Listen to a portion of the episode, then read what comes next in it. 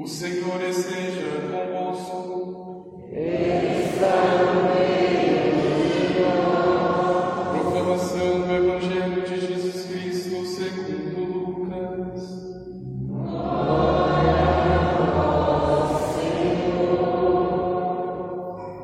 Naquele tempo disse Jesus a seus discípulos: Haverá sinais no sol, na lua e nas estrelas.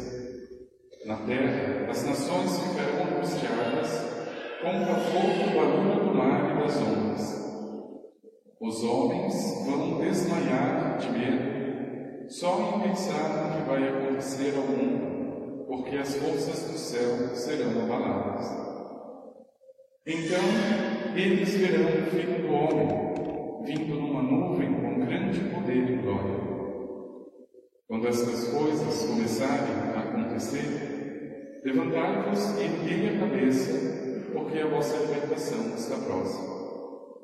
Tomai cuidado para que vossos corações não fiquem insensíveis por causa da gula, da embriaguez e das preocupações da vida.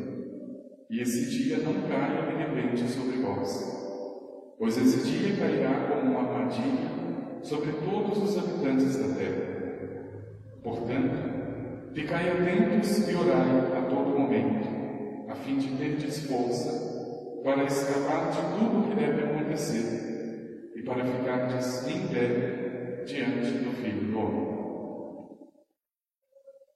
Palavra da salvação.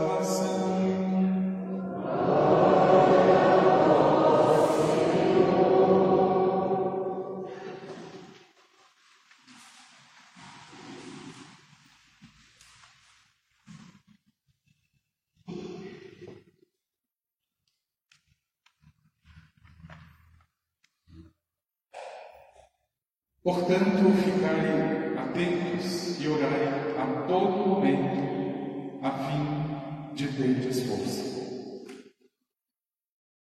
A primeira leitura, a segunda leitura da carta aos Tessalonicenses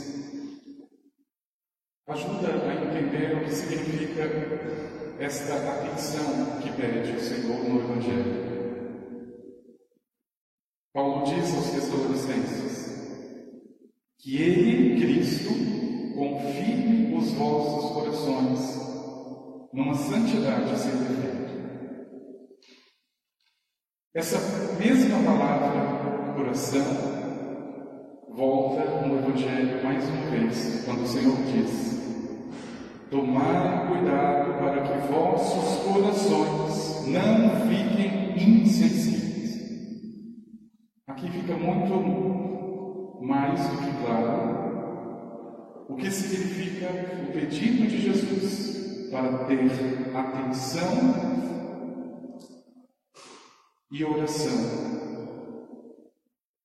Meu irmão e irmã, ficar atento significa olhar para o coração e, independente do que você encontrar no teu coração, entregue para o Senhor. É oração. Mas sabe qual é o grande equívoco de nós cristãos? Aliás, não há um aqui, são dois. Primeiro, nós não estamos atentos ao coração. E depois, se estamos atentos ao coração e descobrimos algo que seja fora do que deveria, nós não rezamos. Veja, o caminho traçado pelo Senhor não se completa. Porque nem adianta só prestar a atenção descobrir o que existe sem entregar ao Senhor na oração, mas também não adianta a pessoa encontrar alguma coisa e achar que isso faz parte da vida. Veja, ficai atentos e orai a todo momento a fim de terdes força. Meu irmão e irmã, veja, esse tempo novo que a igreja inicia, na verdade, ele fala sobre as três vindas de Jesus Cristo. Ele já veio uma vez. Ele nasceu numa gruta em Belém de Judá. Ele vem a todo momento. Ele vem na palavra, ele vem na Eucaristia, ele vem nos sacramentos, ele vem na confissão. A todo momento o Senhor vem. E a terceira e última vinda, ninguém sabe o momento. Ele mesmo já disse isso, não sei quantas vezes no Evangelho. Ninguém sabe. Nem o Filho, somente o Pai. Ninguém sabe. O que eu sei é que ele já veio uma vez. E é por isso que eu tenho que tirar o maldito do Papai Noel e lembrar que é dessa primeira vez que eu vou celebrar. Não é Papai Noel. Ele vem uma segunda vez a todo um instante na Eucaristia, na palavra, nos sacramentos, e ele virá uma terceira vez. Me diga com toda sinceridade, meu irmão e irmã, se não tem razão de ser o pedido do Senhor, de ficar atento e orar a todo o momento para ter forças, para ter forças. É claro que tem toda a razão, tem todo o sentido, e na verdade é mais do que urgente a atenção. Veja, o grande problema é que nós estamos num momento onde as palavras elas estão se esvaziando. Ou as palavras estão se esvaziando, ou nós estamos invertendo o sentido delas. Perceba, hoje em dia, para aprovar o aborto, não fala aborto. Fala interrupção da gravidez, fala procedimento terapêutico, perceba isso. Nunca se usa a palavra aborto para falar da mesma coisa. E nas coisas de Deus não é diferente. E é por isso que precisa de atenção redobrada quando entro no meu coração e descubro o que lá existe. Veja, porque aí eu entro nessa mesma sequência deste mesmo momento de deixar ou de tirar a importância, o peso do pedido de Jesus. E aí eu vou me acostumando com coisas e colocando o pior essa expressão. É humano. Papá, eu sei que foi uma mentira. Mas mentira é humana. Não é diabólico. O pai da mentira não é Deus, é o diabo. Mentiras pequenas ou grandes não são humanas, são diabólicas. Ah, mas eu tenho tanto ciúme da minha esposa. Cuidado, isso não é humano, isso é diabólico. Ah, mas Eu estou sentindo uma coisa ruim. Eu estou julgando essa pessoa, mas eu acho que isso é um sentimento humano. Não, não é humano. Humano é aquilo que te humaniza. Humano é aquilo que te torna verdadeiro, melhor. O julgamento, a mentira, o ciúme são sentimentos, situações e demônios. Não são de Deus. Mas o problema, meu irmão e minha irmã, é que quando você entra no teu coração e descobre qualquer que seja destas coisas, você usa essa mesma desculpa, é humano. E nem se dá o trabalho de perguntar. É humano. Ou é de amor? Veja, eu não estou dizendo que o teu coração seja morada dos demônios ou que lá não exista nada que preste. Ao contrário, foi o Senhor que o criou. Foi Ele. Tem uma passagem linda do profeta Isaías que diz: Senhor, as nossas melhores obras são como pano sujo diante de vós. As nossas melhores obras. Mas mesmo assim, nós somos barro em tuas mãos. Mesmo assim, tu és o nosso Deus. E nós somos obras das tuas mãos. Mesmo assim. Meu irmão, minha irmã, veja, a minha melhor obra pode estar contaminada com amor próprio, Nós enchemos a boca para dizer, nossa, eu amo meu filho, amo minha filha, amo esse, amo aquele. Mas cuidado, porque mesmo o amor que eu digo do outro está cheio de amor próprio. Ah, eu amo meu filho incondicionalmente. Será? Será que o fato de ser filho já não é uma condição para você amar essa pessoa? Se não fosse teu filho Maria do mesmo jeito, pronto, já numa condição. As nossas melhores obras estão contaminadas. Agora, é claro, existe no coração do ser humano essa grandeza, porque foi o Senhor que quis, foi Ele que criou. Mas se eu não estou atento, meu irmão, minha irmã, eu perco o vinho e os outros. É o que o Senhor já dizia. O vinho novo pode ser melhor, novo, saboroso. Se ele estiver numa garrafa velha, ele vai se, se perder. Porque garrafa velha estoura. Veja, o teu coração pode ter um milhão de virtudes. Se tiver uma maçã podre da mentira, ela contamina tudo, tudo. E por isso, o que é humano não é a mentira, é você agir na verdade a partir do teu coração. Uma coisa é você dizer, eu gostaria de ser verdadeiro, mas eu não consigo, Senhor, tenho dificuldade nisso, nisso, nisso. Eu gostaria de amar essa pessoa, mas eu não consigo. Gostaria de perdoar aquela pessoa que me magoou, mas eu não consigo. É muito mais honesto do que você dizer, não, é assim mesmo. Todo mundo fala, mas ah, está tudo bem. Aqui existe um grande problema. Quando eu sei que tem alguma coisa no coração que não é de Deus, e mesmo assim eu digo está tudo bem, eu não faço esforço para mudar. Não faço. Se está bom, para que, que eu vou mexer?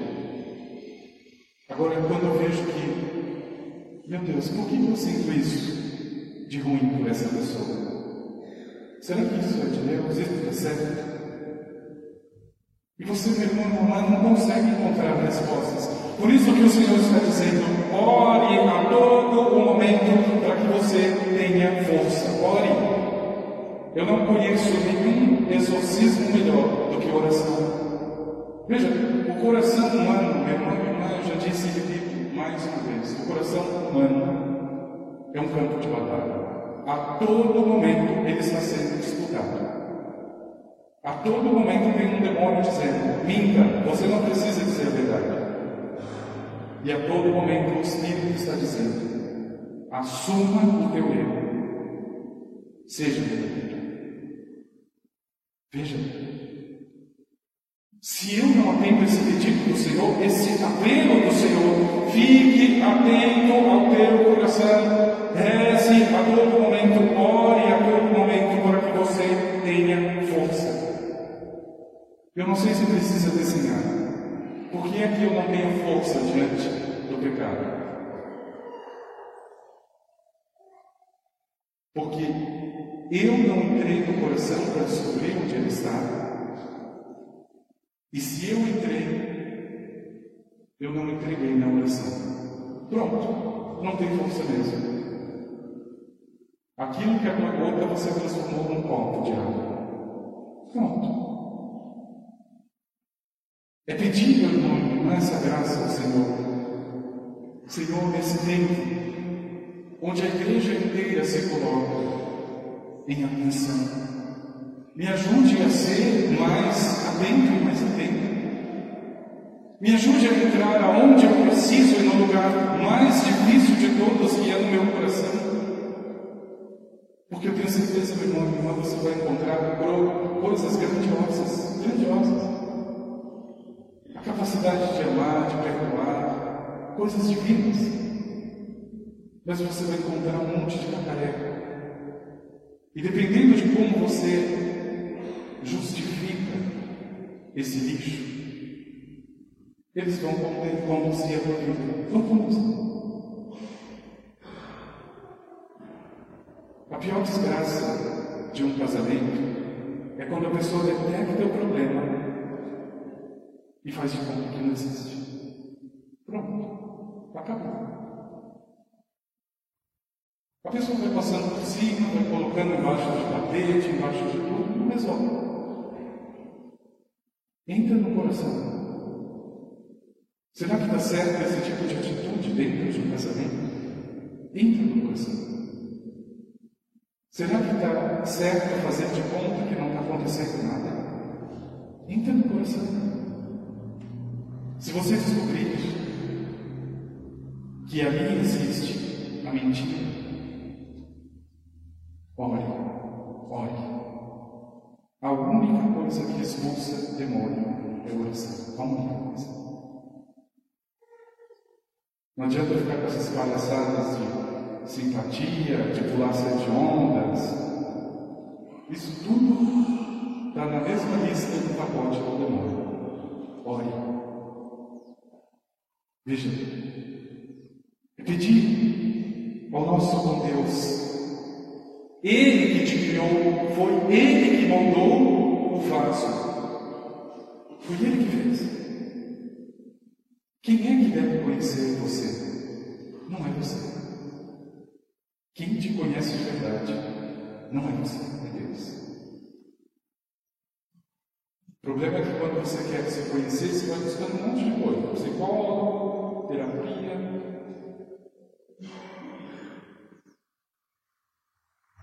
Vocês você fala, ah, eu poderia ensinar yoga aqui na igreja de graça? Não, vá com esse yoga lá para onde você quiser. Você tem que ensinar Jesus Cristo.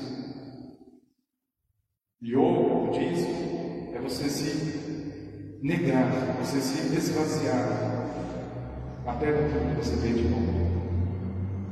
Não caia nesse tipo de pirataria. Entra no teu coração. Ninguém precisa de filosofia oriental para isso.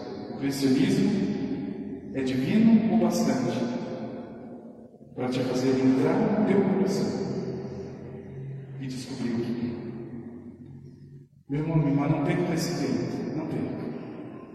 Seja honesto, seja honesta com você mesmo.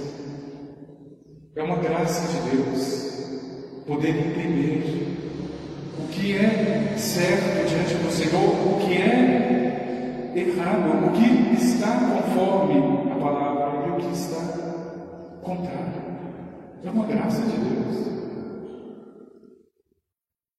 É maravilhoso quando a pessoa chega a essa constatação.